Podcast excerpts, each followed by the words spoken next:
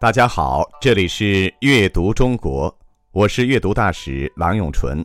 今天带给大家的诗是清朝诗人郑燮的《小郎》。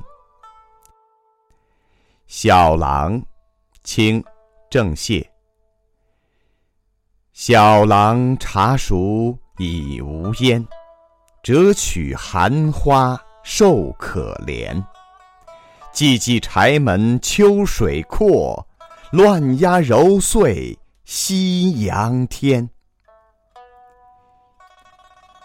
廊上的炉子不冒烟了，壶中的茶已煮熟。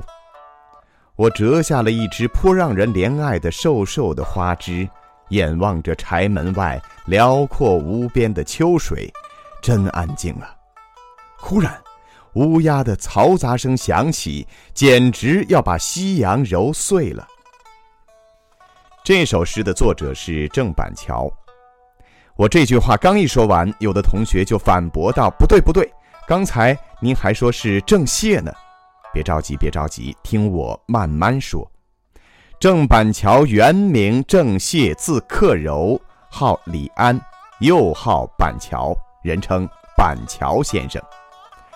板桥先生是江苏兴化人，生于一六九三年十一月二十二号。逝于一七六五年一月二十二号，享年七十三岁。他先后于康熙、雍正和乾隆朝中了秀才、举人和进士，朝廷任命他当过山东范县和潍县县令。据说他当官时很受老百姓的欢迎，因为他能够体察老百姓的痛苦，为老百姓请命。他被调任到潍县做官时，恰逢荒年，百姓饥饿的吃人。他打开官仓发放粮食来赈济灾民。有人阻止，郑燮说：“这都什么时候了？要是向上申报，辗转反复，百姓怎能活命？上级降罪，我来承担。”于是，打开官仓赈济灾民，上万人得以活命。任命到期的时候，潍县的百姓沿路相送。可见百姓是多么的爱戴他，但是他在为饥民请求拨粮救灾时，触动了大官的利益。他后来干脆就不当官，回家继续过卖画为生的日子了。在郑板桥的一生中，他当官前和当官后都居住在扬州，靠卖书画维持生活。他喜欢跟朋友们到野外郊游。古代诗人画家喜欢在墙上作画，所以郑板桥有时也在酒廊、寺庙的墙上画兰草和石头，配以诗句，令蓬荜生辉，使观看的人都赞不绝口。郑板桥的诗书画世称三绝，他一生画竹最多，其次是兰、石，但他也画松、画菊。他是清代比较有代表性的文人画家。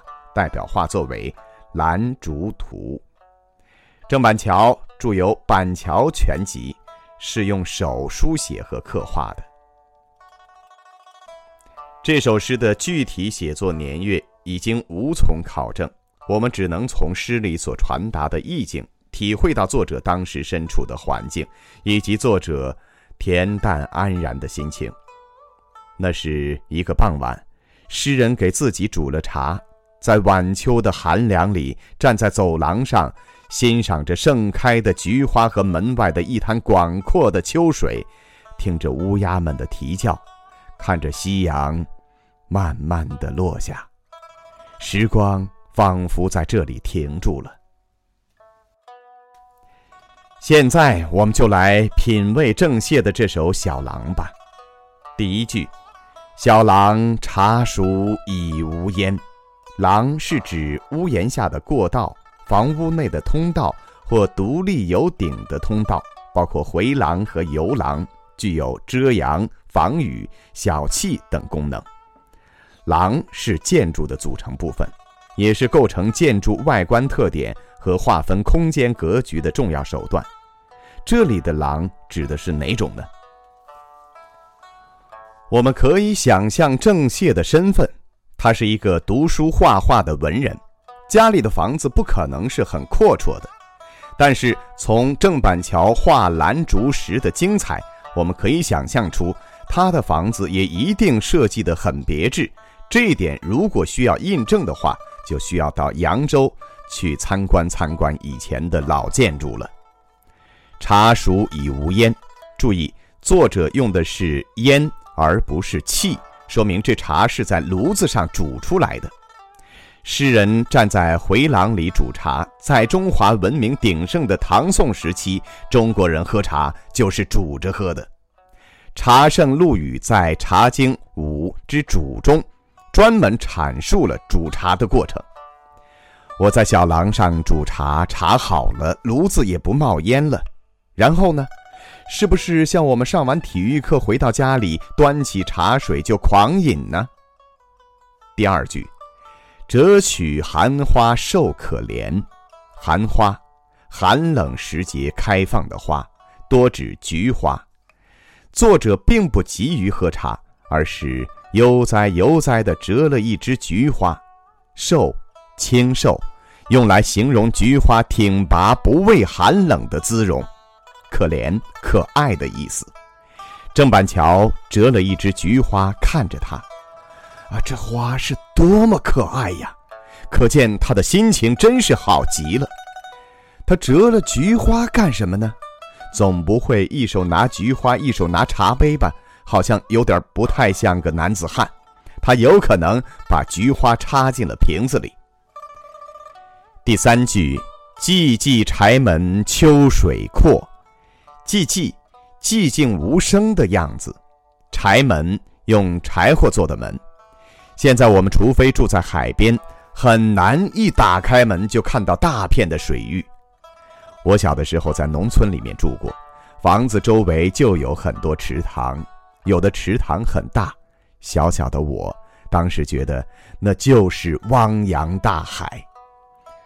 我们可以想象一下，诗人坐下来开始喝茶了，桌子上摆着新采下来的菊花。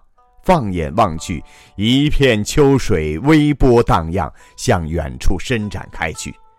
周围是那么寂静，他感到非常惬意、放松、舒适。就在这个时候，安谧的气氛被打乱了。谁呀？谁呀？这么不懂事儿？第四句，乱鸦揉碎夕阳天，鸦，乌鸦，乱鸦，可见乌鸦还不少。现在我们在城市里很少能见到大片的乌鸦，不过有一年冬天，我看到五棵松那里有大片的乌鸦聚集在道路两边的树上，好像是在开会。乱鸦揉碎四个字，一个乱字，一个揉字，我们可以体会出作者是不太喜欢乌鸦的，他觉得他们破坏了刚才那么宁静悠远的意境。不过可以理解。夕阳西下，寒鸦也要归巢，就像我们小学生放学之后吵吵闹闹地往家里跑去一样。说不定很多人也不喜欢我们这么吵闹呢。但是，每种生物都有自己存在于这个世界的方式。其实，乌鸦也是挺可爱的一种鸟。好了，这首诗我们就品赏到这里。现在。我们一起再来诵读一下这首诗吧。小廊茶熟已无烟，折取寒花瘦可怜。寂寂柴门秋水阔，乱鸦揉碎夕阳天。这里是阅读中国，我是阅读大使郎永淳。感谢大家的收听。